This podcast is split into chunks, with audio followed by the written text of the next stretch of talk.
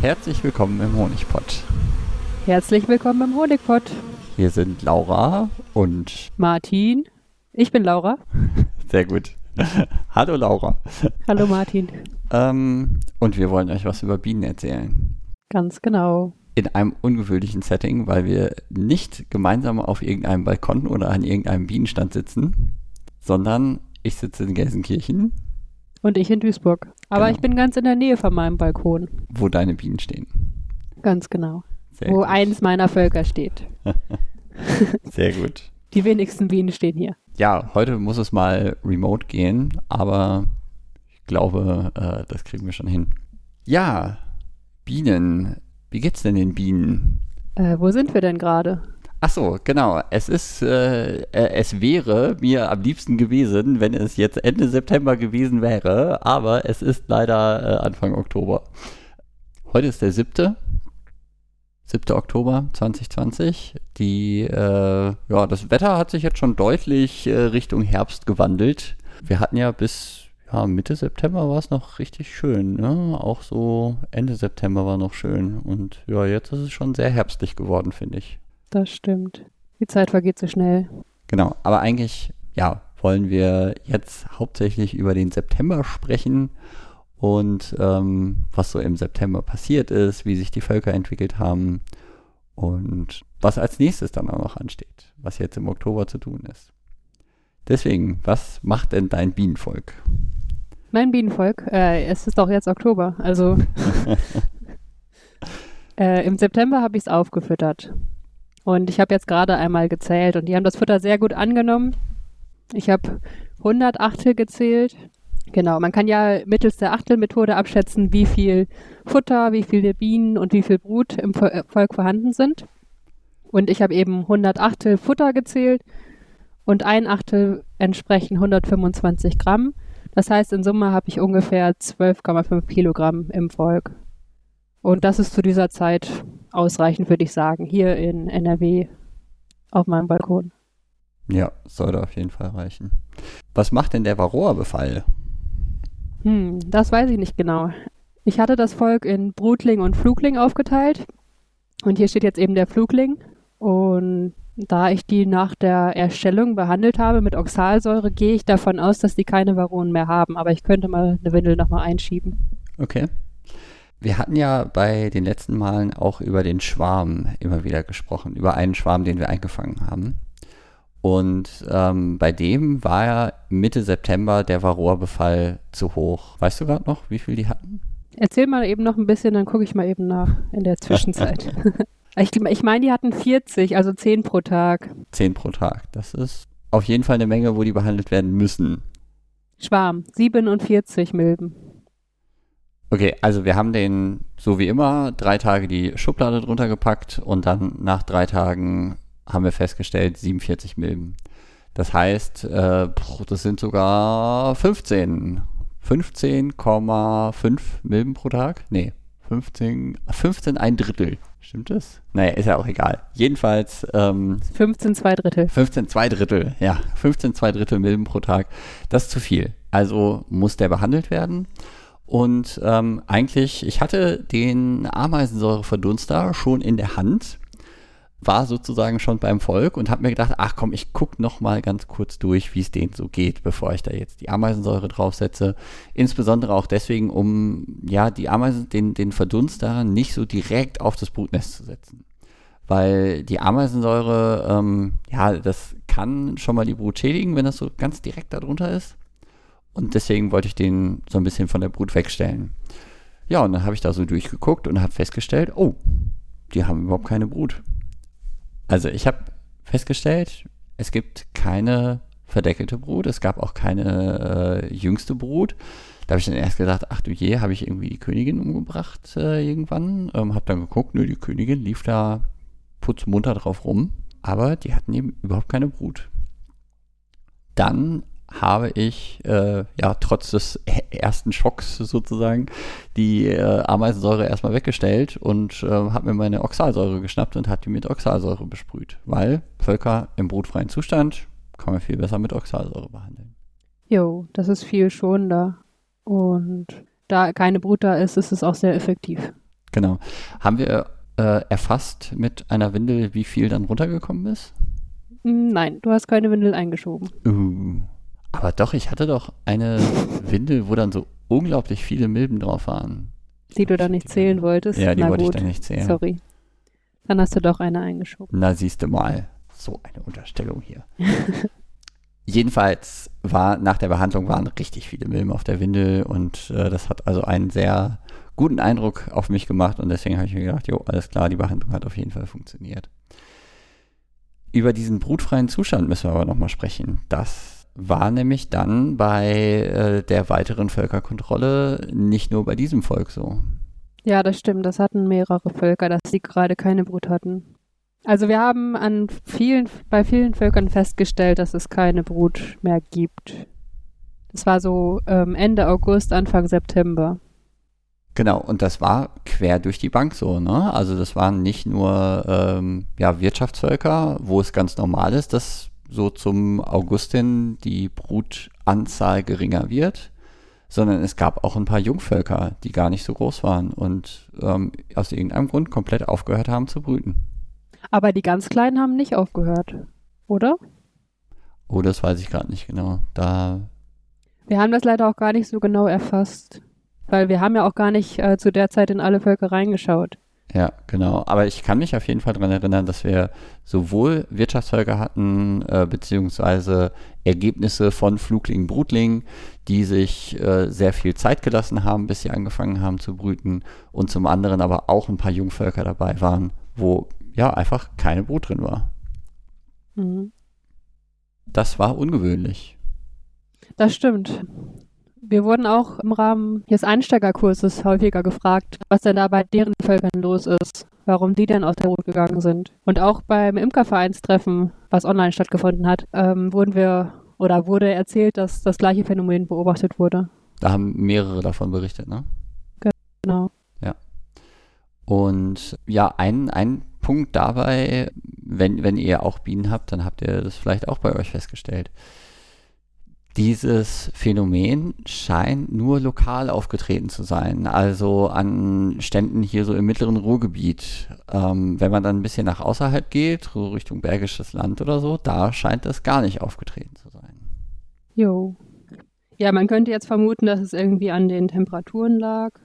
Meinst du, es war zu warm? Ist eine mögliche Erklärung.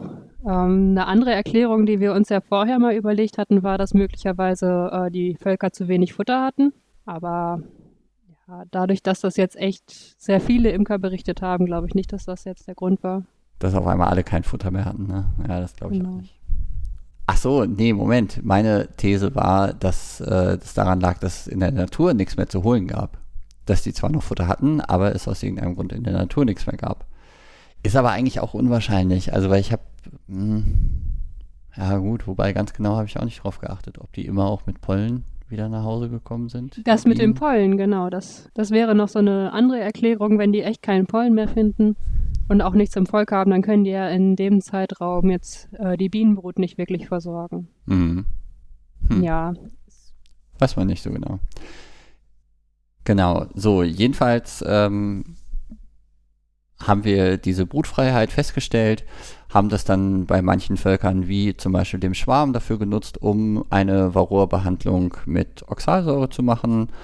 Ähm, hatten aber auch ein paar Völker dabei, die jetzt Mitte September zu viele Milben hatten, aber auch noch Brut hatten. Und dort haben wir ganz normal Ameisensäurebehandlung gemacht. Und durch die noch recht sommerlichen Temperaturen hat es auch ganz gut geklappt bei uns. Ne? das stimmt. Gefühlt hat es noch nie so gut geklappt wie dieses Jahr. Aber das, Das waren eben auch nur, glaube ich, drei Völker, wo wir überhaupt dann Ameisensäure anwenden mussten und da hat es direkt auf Anhieb beim ersten Mal geklappt. Also das heißt, nach drei Tagen waren die kompletten 100 Milliliter. Verdammt. Genau. Und wir haben aber auch durchaus von ein paar anderen Imkerkollegen mitbekommen, die schon Schwierigkeiten hatten mit dem Verdunsten. Ich Hm. weiß, äh, ein äh, Imkerkollege ähm, ja aus dem, ähm, na wie heißt das, äh, Richtung Wulfen? Nee, ist das Wulfen? also auf dem platten Land, ne, wo es schon ein bisschen kühler ist, ähm, hat mich angeschrieben und sagte, uh, das hat hier überhaupt nicht gut verdunstet und der hat dann am Ende mit zwei Verdunstern gearbeitet. Und damit hat es dann aber auch geklappt und er konnte ausreichend verdunsten. So, genau, das ist eine ein gute Möglichkeit, wenn die Ameisensäure nicht verdunstet, dann nimmt man einfach, fängt man nochmal von vorne an und nimmt dann zwei Verdunster statt einem. Ja, genau. Was war noch Einfütterung, hast du gesagt? Ja, eine frühe Einfütterung ist eigentlich gut. Zumindest bei den Wirtschaftsvölkern. Wir sind leider wie immer recht spät dran. Aber auch jetzt kriegt man auch Futter in die Völker rein. Ne? Das ist überhaupt kein Problem. Ähm, ich habe letztens noch äh, wieder den Spruch von einem Imker gehört. Ähm, bis zum 15. September müssen alle komplett eingefüttert sein. Sonst, äh, sonst ist quasi Katastrophe wir haben bei manchen Völkern, glaube ich, erst am 15. überhaupt angefangen einzufüttern. Also äh, ja, und auch die werden mit ganz großer Wahrscheinlichkeit den Winter überleben. Die Schwierigkeit ist eher einfach nur, nach dem 15. September wird es natürlich deutlich kühler oder es ne, zum Herbst hin, ganz normal, wird es immer kühler. Und je kühler es wird, desto schwieriger wird es, dass die Bienen einfach oben aus ja, irgendwie einer Futterzage oder aus einer aufgestellten, also aufgesetzten Zage mit einem Futterbehälter, die ähm, das Futter annehmen. Ja. Was meinst du, wie anstrengend das ist für die Bienen, das Futter zu holen? Jetzt im, im Vergleich zu, wenn die ausfliegen? Keine Ahnung. Weil man. Wie meinst du das, wie anstrengend? Naja. Ich hätte gesagt, viel weniger anstrengend. Die müssen ja nur noch hochlaufen, das aufschlürfen und unten wieder in die Zellen packen. Ja, das stimmt schon. Ja, warum ich das sage oder frage, ist, weil ich halt denke, wenn je später es wird, desto mehr Winterbienen sind da. Die sollen ja den ganzen Winter überdauern. Und wenn wir früh einfüttern, dann nehmen das die Sommerbienen auf und tragen das um und äh, die sterben ja eh relativ früh und deswegen ist denen die Anstrengung egal. Ja, aber da hat mir, also da hat es Versuchsreihen zugegeben. Ja. Ähm, du willst jetzt darauf hinaus, dass eigentlich das Anstrengende die Brutpflege ist oder? Ja. Stimmt. Naja, aber auch mit diesem Einfüttern, ne? Also es gab ähm, Versuchsreihen, das war folgender Versuchsaufbau. Man hat äh, die Völker, glaube ich, in drei oder vier Gruppen äh, aufgeteilt, ja, dass man irgendwie vier Gruppen ähnliche Völker hat. Ähm, eine Gruppe hat man ganz normal aufgefüttert, ne? also früh, irgendwie im August schon. Ähm, eine andere Gruppe hat man erst, äh, ich glaube, im September und noch eine andere Gruppe erst im Oktober aufgefüttert. Und noch eine andere Gruppe hat man äh, das im äh, August gefütterte Futter äh, im boah, Oktober wieder weggenommen und denen im November nochmal eine Futterportion gegeben. Das heißt, es waren sogar Völker dabei, die haben quasi zweimal eine ganze Futterportion eingelagert. Und ähm, am Ende kam raus, dass die alle gleich gut das, das verpackt haben und äh, sozusagen gleich gut überwintert haben. Egal, ob die sozusagen einmal oder zweimal das Futter einlagern mussten oder äh, ja, zu welcher Zeit die gefüttert wurden. Okay. Ähm, Hast du da andere Ergebnisse? Ja, tatsächlich. Also bei dem BSV-Kurs erinnere ich mich an eine Statistik, wo gezeigt wurde, dass die Völker, die eher eingefüttert sind, besser überwintert haben. Oder mehr, also die Imker, die eher eingefüttert haben, hatten weniger Winterverluste. Hm. War das einfach nur, ja, ich sag mal, Erhebung oder gab es da einen Versuchsaufbau? Ah, ich glaube, das war aus den ähm, Umfragen ermittelt. Ja, weil hier, also das, das, was ich jetzt beschrieben habe, war ja ein konkreter Versuchsaufbau, um das zu vergleichen. Ähm, wenn jetzt hier einfach nur Daten von einer Erhebung da sind, dann würde hier meiner Meinung nach wieder, ne, Korrelation ist nicht Kausalität greifen, sondern hier liegt vielleicht eine andere Kausalität hinter, nämlich, dass die Imker, die früher eingefüttert haben, vielleicht sorgfältiger mit der Varroa-Behandlung auch umgegangen sind. Mhm. Ne, Im Endeffekt wissen wir sein, nicht, ja. welche Kausalität dahinter steckt. Korrelation ist nicht unbedingt Kausalität. Wer da äh, sich noch ein bisschen mehr äh, zu reintun möchte, es gibt ein wunderschönes Büchlein von einer Statistikvorlesung, glaube ich, von irgendwie Uni Hamburg oder so. Äh, der Hund, der Eier legt. Ein sehr schönes Werk, kann ich nur empfehlen. Ähm. Ah ja, das liegt gerade bei mir, ne? Aber ich habe noch nicht reingeguckt. Ja, hättest du mal gemacht. Ja, perfekte Vorbereitung für heute. Ja, müssen wir diese Folge nochmal aufnehmen. Nein, das werden wir nicht tun. ähm, so, wo waren wir gerade stehen geblieben? Einfütterung. Wir haben die Völker eingefüttert. Wir haben alle, wir haben jetzt inzwischen alle eingefüttert, ne? Oder? Muss noch irgendeiner? Uh, immer noch nicht. Also wir haben bei allen damit angefangen, aber einige nehmen das jetzt gerade nicht an. Und besonders die Ableger, da haben wir halt Schwierigkeiten, die zu füttern, wenn die noch auf äh, zu zweit auf einer Zage sitzen. Jo, das stimmt. Wir haben immer noch so ein paar Jungvölker, die äh, zu zweit auf einer Zage ähm, wohnen. Die müssten eigentlich dringend mal aufgeteilt werden oder äh, ja, zusammengelegt oder sonst irgendwas. Aber ja, und da ist das mit dem Füttern halt schwierig, weil da passt die Futtertasche passt natürlich da unten nicht rein und da kann man das irgendwie, ne, so mit äh, Futtertasche in die zweite Etage, aber da gehen die Bienen dann nicht so gerne hin. Ja, das, aber das würde ich wirklich sagen, das ist ein Sonderproblem. Ähm, die, die normalen Jungvölker, die nur noch äh, alleine auf einer Zage sitzen, haben das Futter aus den Futtertaschen super angenommen. Ja, die meisten schon, ja. Jetzt, wenn es kühl ist, muss man das Futter eben sozusagen in der Nähe des Bienensitzes anbieten. So auf gleicher Höhe. Und ähm, das geht halt sehr, sehr gut mit der Futtertasche. Und dann nehmen die Bienen es auch recht gut an. Genau. Wir haben diese Futtertaschen über zwei ähm, Waben oder so. Also die sind so breit wie zwei Waben. Ja. Äh, zwei Rähmchen. Und da passen so acht Liter rein. Und die sind ganz praktisch. Und auch wenn das Volk jetzt auf zehn Waben sitzt, dann kann man denen die Futtertasche trotzdem unten geben und hängt dann die zwei Waben eben nach oben in eine zweite Zage. Genau. Für die Zeit der Einfütterung. Das funktioniert sehr gut. Ja. Die Wirtschaftsvölker wurden eigentlich alle mit einer zusätzlichen Zage und dann einfach so einer Stapelbox äh, oben drin mit ordentlich Schwimmhilfen gefüttert.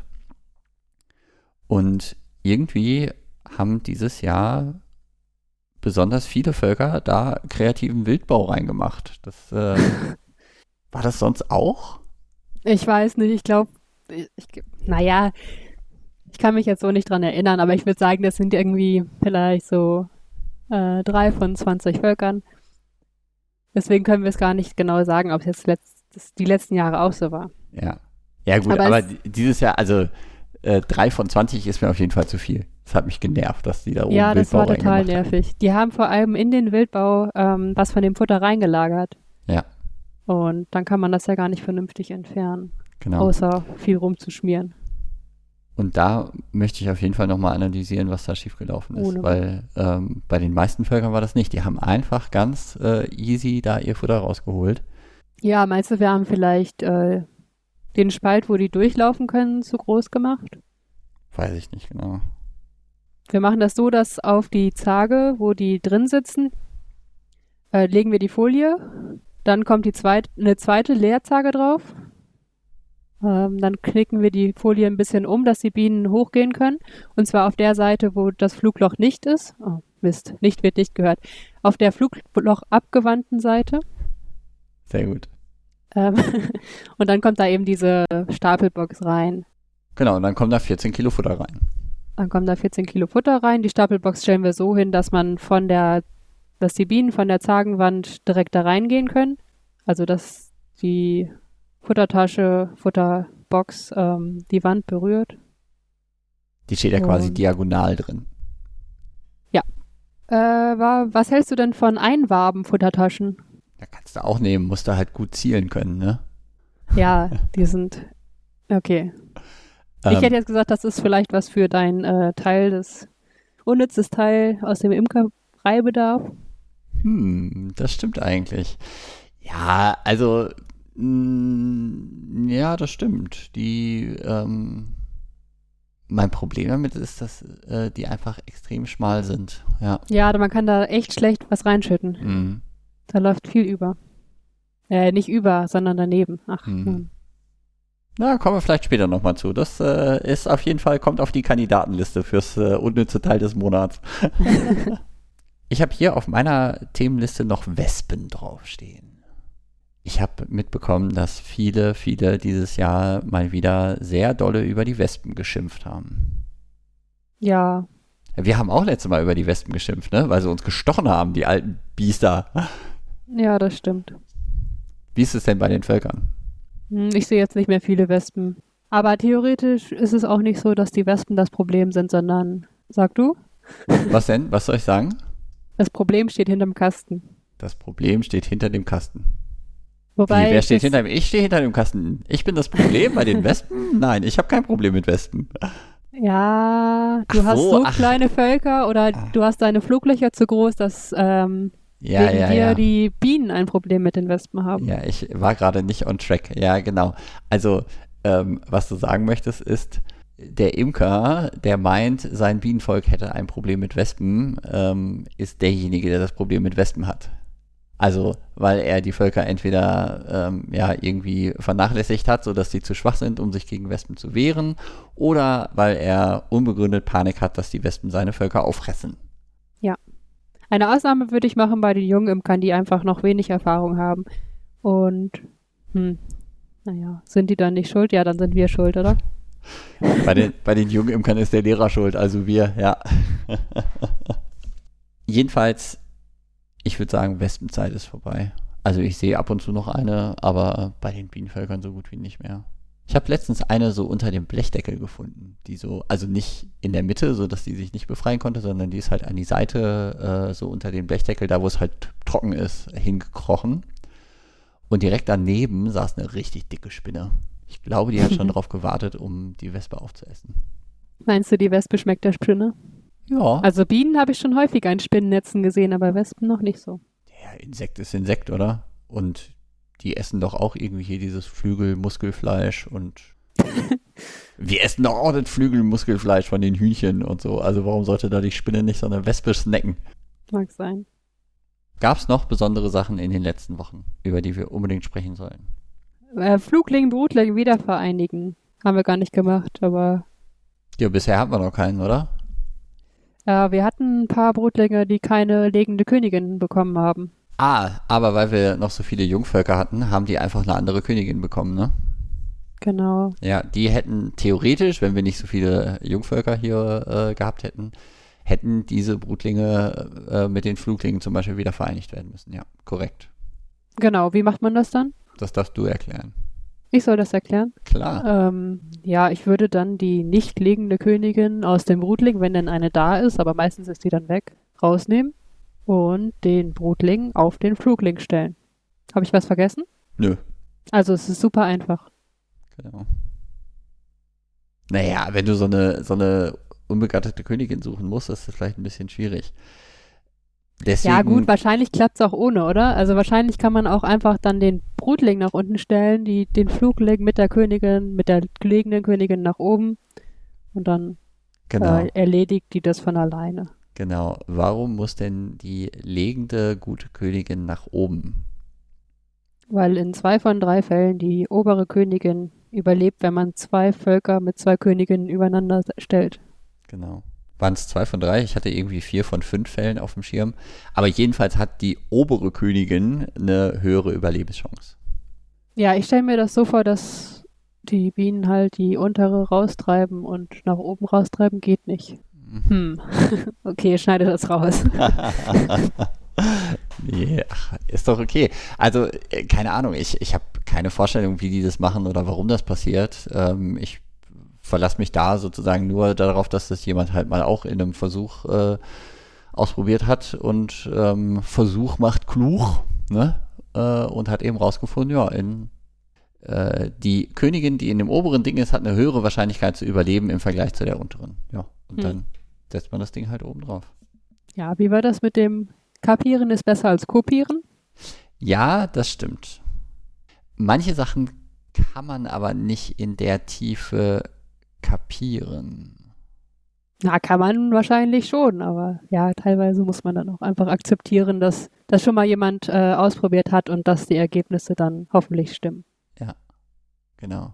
Ja, aber also bei dieser, klar, also ich weiß jetzt auch nicht, woran es liegt, dass die Königin in zwei von drei Fällen äh, die obere Königin gewinnt. Genau. Also man kann halt so eine Biene schlecht fragen oder wir haben irgendwie noch nicht so die Methoden gefunden, um die Biene zu fragen, so, ne? ja, Hier, leider äh, nicht. Lieb, lieber Bienen, äh, warum haben sie denn die untere Königin jetzt umgebracht? Da ähm, gab es aber letztens eine Bienengespräche-Folge. Da wurde jemand interviewt, der gerade ein Projekt macht oder eine größere Gruppe, die ein Projekt macht, äh, wo es tatsächlich um die Kommunikation der, des Menschen mit der Biene ging.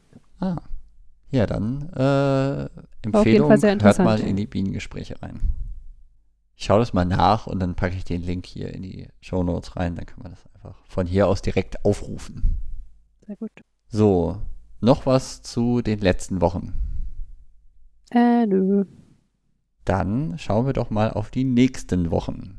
Was passiert? Wobei, wir hatten noch aufgeschrieben, ähm, wir wollten nochmal die Varroa kontrollieren. Ne, wir haben die Varroa Mitte September nochmal kontrolliert. Ja, So. Nö. Okay. teilweise. Naja, es schadet auf jeden Fall nicht. Einen Überblick zu haben, ja, auf jeden Fall. Sollen wir nicht noch kurz darüber sprechen, wie das ist mit der Ok- äh, Varroa-Kontrolle nach Behandlung? Oder war das beim letzten Mal Thema? Also das hatten wir beim letzten Mal auch schon, aber du kannst da auch gerne nochmal was zu sagen. So, bei der Ameisensäurebehandlung ist es ja so, dass die Ameisensäure auch in die Brut wirkt. Ja. Das heißt, die Varroa-Milben auch in der Brut sterben. Genau. Um den Behandlungserfolg zu überprüfen, schauen wir nach drei Tagen, ob 20 Prozent der Milben, die theoretisch im Volk sein sollten, auf der Windel sind. Weil diese 20 Prozent sind die Varroa-Milben, die sich auf den Bienen befunden haben. Und in den darauffolgenden, auf die Behandlung folgenden zwölf Tagen fallen dann alle Varroa-Milben. Denn nach zwölf Tagen ist alle verdeckelte Brut geschlüpft und damit landen dann auch die toten, Windeln, äh, toten Milben auf der Windel. Die sozusagen in der Brutzelle gestorben sind und dann mit der schlüpfenden Biene rauskommen. Genau.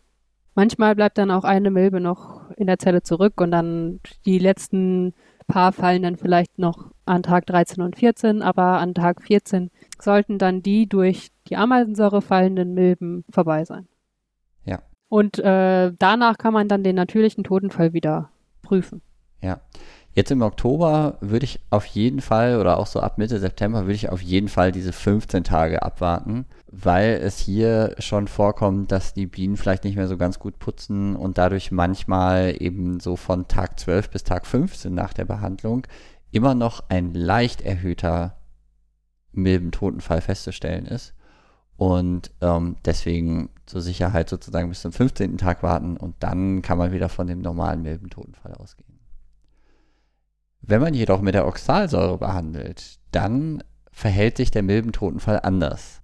Äh, ja, das ist irgendwie so, dass die Oxalsäure die Milben nur schädigt und nicht direkt tötet. Die haben dann eine geringere Lebensdauer, ja, aber sterben halt nicht direkt. Und ähm, der Totenfall nach der Oxalsäurebehandlung geht über drei, vier Wochen. Ja, teilweise noch länger. Ja. Deswegen kann man erst so nach fünf, sechs Wochen den natürlichen Totenfall wieder messen. Genau. Das ist wichtig, äh, wenn man sich einen Überblick darüber verschaffen möchte, wie viele Milben im Volk sind und wie gut meine Behandlung gewirkt hat. Wenn ich jetzt rausfinden will, wie viele Milben sind denn im Volk, weil die, das muss ich ja wissen, um zu sagen, okay, sind da 20% aufgrund der Ameisensäure gefallen, dann gibt es so Umrechnungsfaktoren, wie viele Milben natürlicher Totenfall entspricht wie vielen Milben im Bienenvolk. Also jetzt im September liegt der Faktor so bei 250 bis 350. Das heißt, für jede Milbe, die ich tot auf der Schublade finde, stecken 250 bis 350 Milben im Volk drin. Bis zum Winter, bis zum Dezember steigt dieser Wert an bis auf 500 Milben. Das heißt, im Dezember ist eine tote Milbe auf der Windel ähm, entsprechen 500 aktiv lebenden Milben im Volk. Und dementsprechend kann ich dann hochrechnen, wenn ich jetzt 10 Milben natürlichen Totenfall pro Tag auf der Windel habe, dann muss ich davon ausgehen, dass im September ungefähr 2500 bis 3500 Milben im Volk drin sind. Und wenn ich dann 20 Prozent wären dann ähm, 500 Milben von 2500, ähm, die würde ich dann eben nach so einer Ameisensäurebehandlung auf der Windel erwarten. Genau. Und wenn man es ganz genau wissen möchte, kann man natürlich auch nach 15 Tagen diese 2500 Milben zählen. Ja, wobei da muss man natürlich aufpassen, dass äh, keine anderen Insekten die Milben wegschleppen. Ja, schon, genau. Also dann zum Beispiel die Windel mit äh, Öl einstreichen oder so. Also mit, mit äh, Speiseöl und äh, dann können die Ameisen nämlich die Milben nicht mehr wegholen. Sondern verrecken elendig auf der Windel. Das passiert. Das ist dann die Todesstrafe für äh, den Futterklau sozusagen. Die Todesstrafe dafür, dass sie versuchen, ähm, Kadaver die Umwelt aufzuräumen. aufzuräumen. Ja. also ich habe mir noch nie über 15 Tage lang das angeguckt, wie viele da jetzt wirklich runtergerauscht sind. Nee, ich auch nicht. Ich habe auch keinen Bock, 2500 Milben zu zählen und das ist auch gar nicht so einfach, weil die ja auch teilweise übereinander liegen. Genau. So, genau das werden wir in den nächsten Wochen auch noch machen. Wir untersuchen nochmal, wie sieht es aktuell ähm, mit der Milbenpopulation in unseren Völkern aus, ähm, indem wir einfach nochmal messen und die Windel drunter schieben und nach drei Tagen reingucken. Wobei wir das nicht müssten. Ähm, wenn ich jetzt nochmal an dieses Schema der modernen Hohenheimer Betriebsweise denke, äh, was hier aus diesem Projekt Betriebsweise im Vergleich rausgekommen ist, ähm, wenn ich im September die Völker so weit runter habe, dann kann ich mich eigentlich bis zum Dezember entspannen. Jo. Und müsste erst im Dezember wieder reingucken. Was machen wir denn noch im Oktober? Ja, gut, aber nochmal ganz kurz, also ähm, warum machen wir das, dass wir nochmal nach der Varroa Milbe schauen? Das machen wir eigentlich Neugier. nur für uns, oder? Genau, und um eben zu später zu schauen, falls wir Winterverluste haben, ob das damit zu tun hatte. Aber wenn wir jetzt nochmal äh, irgendwie mehr als fünf Milben pro Tag haben, was machen wir dann? Behandeln wir dann noch? Ich würde sagen, nein. Wenn die im September in Ordnung waren, dann nicht. Hm. Wobei, die sollten nicht mehr als zehn Milben pro Biene haben. Äh, andersrum. Also Verhältnis ähm, Biene zu Milbe soll kleiner als zu 10 zehn. Prozent sein. Ja. Genau. Also wenn wir zehn Bienen haben, dürfen die maximal eine Milbe haben. Das heißt, ähm, wir schauen uns ja jetzt die Völkergrößen an. Das heißt, wir möchten gerne, dass alle Bienenvölker mindestens 5000 Bienen haben, damit die gut durch den Winter kommen. Weil auch da wurde wieder ne, gemessen und äh, Buch geführt und man hat festgestellt, wenn die Völker mindestens 5000 Bienen haben, dann ist die Wahrscheinlichkeit bei über 95 Prozent, dass die den Winter überleben. Und deswegen gucken wir, dass unsere Völker mindestens 5000 Bienen haben. Und wenn wir jetzt auch nochmal die Milben kontrollieren, dann können wir das damit sozusagen vergleichen, ob die Anzahl der Milben entsprechend niedrig ist oder ausreichend niedrig ist. Yep. Was machen wir denn, wenn die Völker nicht 5000 Bienen haben? Äh, dann vereinigen wir Völker. Genau. Können wir nochmal kurz einen Schritt zurückgehen? Ja. Was sind denn die vier essentiellen Sachen, die wir benötigen, damit unsere Völker überwintern? Also, ich würde sagen, wenig Varroa-Milben, Das ist so das Wichtigste, würde ich sagen. dann genug Futter, Yep. dann ähm, eine junge Königin. Na, ja Wie auch. nein? Ja, natürlich. Ja, doch, schon. Aber ich würde sagen, äh, noch wichtiger ist dann die Volksstärke, über die Ah, du okay. jetzt schon sprechen wolltest. Sozusagen, also wichtiger noch als die junge Königin wäre die Volksstärke. Ja, okay, da gehe ich mit. Ja. Aber Ja, das genau, und vierte dann- wäre dann die junge Königin. Yep. So, und dafür kann man sorgen. Man kann äh, dafür sorgen, dass die wenig Varroa-Befall haben. Man kann dafür sorgen, dass die genug Futter haben. Wenn die Das nicht sind so die genug zwei einfachen Sachen eigentlich, oder? Ja. Ja, das sind die zwei einfachen Sachen. Dann ähm, Jungvölker übers Jahr produzieren. Äh, wenn ich Jungvölker produziere, habe ich Material, um zum einen Völker zu vereinigen. Und wenn ich dann Völker vereinige aus überzähligen Jungvölkern, habe ich dann gleichzeitig auch äh, Königinnenüberschuss, Überschuss, Königinnenüberschuss und kann diese Königinnen verwenden, um äh, zum Beispiel Wirtschaftsvölker mit einer jungen Königin zu versorgen. Genau. Ja, und wenn man nicht genug Ableger hat, dann ist es eben ein bisschen schwierig, das mit der Volksstärke hinzubekommen. Deswegen macht viele Ableger oder deswegen machen wir auch viele Ableger, um einfach genug Bienenmaterial zu haben. Also Völker vereinigen. Ähm, dann ein bisschen Futter müssen wir noch verteilen bei uns, weil wir natürlich wieder mit dem Futter ein bisschen spät dran waren.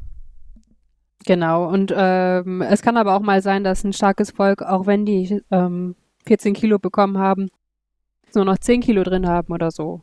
Das überprüfen wir, indem wir die einmal wiegen mit einer Kofferwaage hinten und vorne wiegen, das Gewicht addieren und ähm, das Beutengewicht abziehen.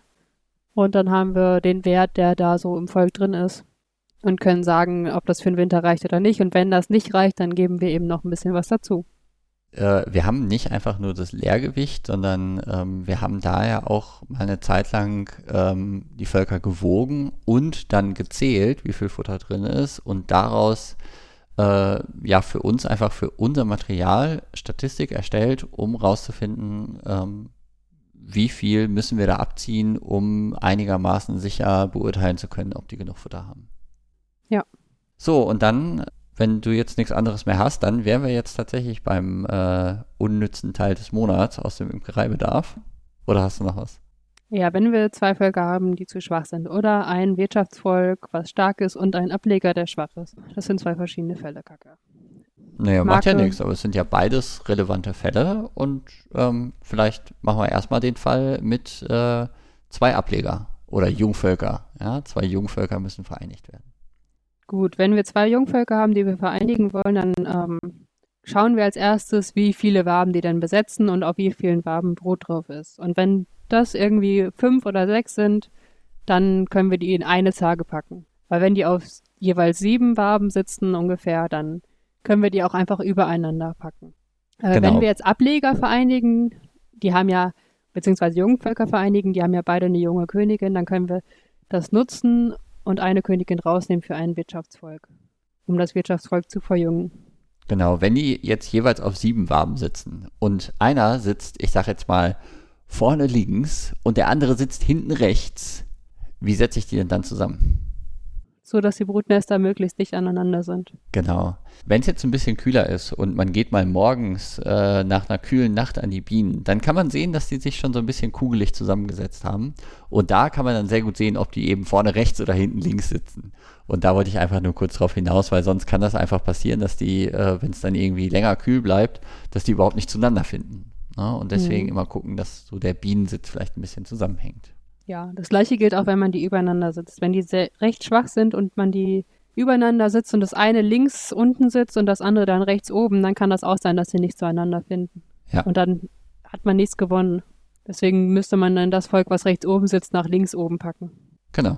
So, Ableger und Wirtschaftsvolk vereinigen kann man einfach machen, indem man den Ableger oben drauf stellt. Wenn man die Königin nicht braucht, dann, äh, also die zweite Königin nicht braucht, dann kann man einfach ja die junge Königin eben oben lassen und die wird dann schon die untere abmurksen. Genau, mit einer relativ großen Wahrscheinlichkeit und dann braucht man sich da nicht so viel Arbeit mitmachen, ja. Es ist eigentlich schon das Vereinigen. Total easy. Wenn man aber die alte Königin ganz sicher loswerden möchte, weil die vielleicht schon drei, vier Jahre alt ist oder so. Oder nur noch garstige, stechende Bienen produziert. Ja, dann kann man ähm, an dem Ablegerstandort äh, ein Absperrgitter vor das Flugloch stellen oder so befestigen. Also an der Ablegerkiste. Du meinst die Ablegerkiste, wo die Königin und das Bienenvolk drin ist, was ich sozusagen behalten und verstärken möchte. Genau, danke. Davor stellt man das Absperrgitter, also das König, wo die Königin nicht durch kann, und dann schüttelt man das komplette Wirtschaftsvolk vor das Flugloch. Und die Bienen, die werden sich dann da einbetteln und die Königin, die wird zurückbleiben und dann irgendwann von den Ablegerbienen von der Fluglochwache erledigt. Mhm. Was macht man da mit den Waben aus dem Wirtschaftsvolk? Einschmelzen. Na, da ist ganz viel Futter drin. Ach so, ne, das gebe ich dem Ableger natürlich. Also dem Jungvolk. Jungvolk, meine Herren. Wir haben es heute aber auch mit den Ablegern und Jungvölkern. Also nur noch mal der Vollständigkeit das, halber. Äh, Jungvölker haben eine legende Königin und Ableger haben noch keine legende Königin. Genau. Also sobald ich mache einen Ableger und sobald er eine legende Königin hat, ist es ein Jungvolk. Und es ist sozusagen bis zum 31.12. ist es ein Jungvolk und nach dem 31.12. hat man eigentlich nur noch Wirtschaftsvölker. Bis zum April, wo man wieder die ersten Jungvölker macht. Äh, Ableger. Meine Herren. Ableger, die dann idealerweise Jungvölker werden. Genau. Okay. So. Dein unnützes Teil das unnütze Teil des Monats aus dem Ökoreibedarf. Ja, äh, tatsächlich, also diese Einwaben-Futtertaschen, äh, ähm, vor allem, es gibt ja, also das unnütze Teil des Monats ist wirklich diese Einwaben-Futtertasche. Es gibt die in Kunststoff und in Holz. In Holz ist es sozusagen noch das unnütze Teil zum Quadrat, weil diese Holzdinger, die sind ständig undicht. Man äh, muss da mit irgendeinem so Bottichlack rumhantieren, um die überhaupt erstmal abzudichten. Oder manche arbeiten auch zum Beispiel mit flüssigem Wachs. Ja, die packen dann da flüssiges Wachs rein, schütteln das nochmal dreimal hin und her, bis das Ding endlich dicht ist. Und dann, wenn es einmal gefroren hat, ähm, ist das Ding wieder undicht, weil der Wachs sich nämlich anders zusammenzieht als das Holz und deswegen Risse da reinkommen. Ach, also diese Holzdinger tut euch schon mal zweimal nicht an. Aber auch die einwabenbreiten äh, Kunststofffuttertaschen, ah, da habe ich Schwierigkeiten mit. Also ich halte die nicht für sinnvoll, weil die zum einen ein sehr geringes Volumen haben. Also ich bekomme da einfach sehr wenig Futter rein wenn ich ein Jungvolk füttern muss, ähm, dann habe ich da eigentlich immer die Möglichkeit, äh, zwei Waben für eine ordentliche, zwei Waben breite Futtertasche äh, ja, rauszunehmen oder so, ne? dass ich eben das Jungvolk ordentlich füttern kann. Und in diese einwabenbreite Futtertasche, da passt fast nichts rein. Ne? Da passen irgendwie, keine Ahnung, keine zwei Kilo gehen da rein. Ähm, wohingegen ich in die zwei wabenbreite Futtertasche fast acht Kilo reinbekomme. Ein anderes Problem ist, wenn man diese einwabenbreite Futtertasche befüllen möchte, da, das ist unglaublich schwierig, die zu befüllen. Ja, da brauche ich äh, entweder ähm, ja, einen speziellen Kanister, der irgendwie so einen Mini-Auslauf hat, wo dann wieder fast nichts rausläuft. Oder wenn ich das irgendwie aus dem Eimer oder einen Kanister da reinschütte, dann muss ich mega aufpassen, dass nichts daneben läuft. Ach, ich rede mich hier schon wieder in Rage, ja, aber diese Dinger sind, also ich kann euch die nicht empfehlen. Holt euch diese einwabenbreiten Futtertaschen nicht. Rant zu Ende. Nein, keine Ahnung, naja, vielleicht kannst du ja so die, wo, wofür, wofür sollte man denn so eine einwabenbreite Futtertasche nehmen? Na, wir haben keine, aber ich denke mir so, für Notfütterung von Ablegern ist es eigentlich gar nicht so schlecht. Ableger Weil, oder Jungvölker? Jungvölker. Äh, Ableger werden nicht flüssig gefüttert, also auf jeden Fall Jungvölker. Jetzt hast du mich aus dem Konzept gebracht. Entschuldigung. Also für Jungvölker Notfütterung könnte man die ja benutzen. Genau. Den großen Nachteil, den ich aber auch sehe, ist eben dieses Reinschütten und ähm, dafür macht es vielleicht Sinn, einen Trichter zu beschaffen oder so. Wobei man den Trichter dann wieder sauber machen muss. Ja, dann laufe ich da mit so einem siffigen Trichter immer rum. Das ist ja auch kacke. Ja, oder man nimmt äh, vorher den Trichter zu Hause und befüllt damit eine PET-Flasche und nimmt die dann mit zum Bienenstand. Wirklich nur für den Notfall, weil im Moment äh, füttern wir Ableger oder nee, Jungvölker im Notfall, wenn wir wirklich keinen Platz haben, die anders zu füttern, mit Futterteig und das ist auch nicht toll. Ja, und für so einen Fall könnte man das dann vielleicht machen. Ja, aber da kriege ich auch die Einwaben-Futtertasche nicht rein, weil die dann eigentlich auf allen Waben sitzen und da kriege ich halt keine raus. Hm, naja, wenn du einen Zweierboden hast mit jeweils vier Waben drin, dann passt da keine zwei Wabenfuttertasche rein, sondern nur eine, eine Wabenfuttertasche. Ja. Aber meistens sind die eben nicht auf vier, sondern auf fünf Waben und die fünf Waben sind auf beiden Seiten da eh schon reingepresst. Also, naja. Aber die haben ja nicht auf allen vier Wa Waben äh, Brut in der Regel. Das heißt, eine könnte man wahrscheinlich noch rausnehmen. Äh, nicht auf allen fünf. Ich bleib trotzdem dabei und finde die Einwabenfuttertasche blöd. Na gut. Gut. So, dann haben wir alles, oder? Wie geht's euren Bienen? Schreibt, schreibt uns mal oder abonniert äh, diesen Podcast und ne, hinterlasst fünf Sterne bei iTunes und so. Ähm. ja, ihr dürft auch gerne Anregungen und Kommentare schreiben. Gerne auch oder per Fragen. E-Mail. Auch per E-Mail, genau, an web.honigpot.eu. Honigpot mit Doppel-T. Oder auch an honigpot.honigpot.eu. Vielen Dank fürs Zuhören und Danke fürs Zuhören. Ich hoffe, euren Bienen geht's gut. Bis zum nächsten Mal. Bis zum nächsten Mal. Tschüss. Tschüss.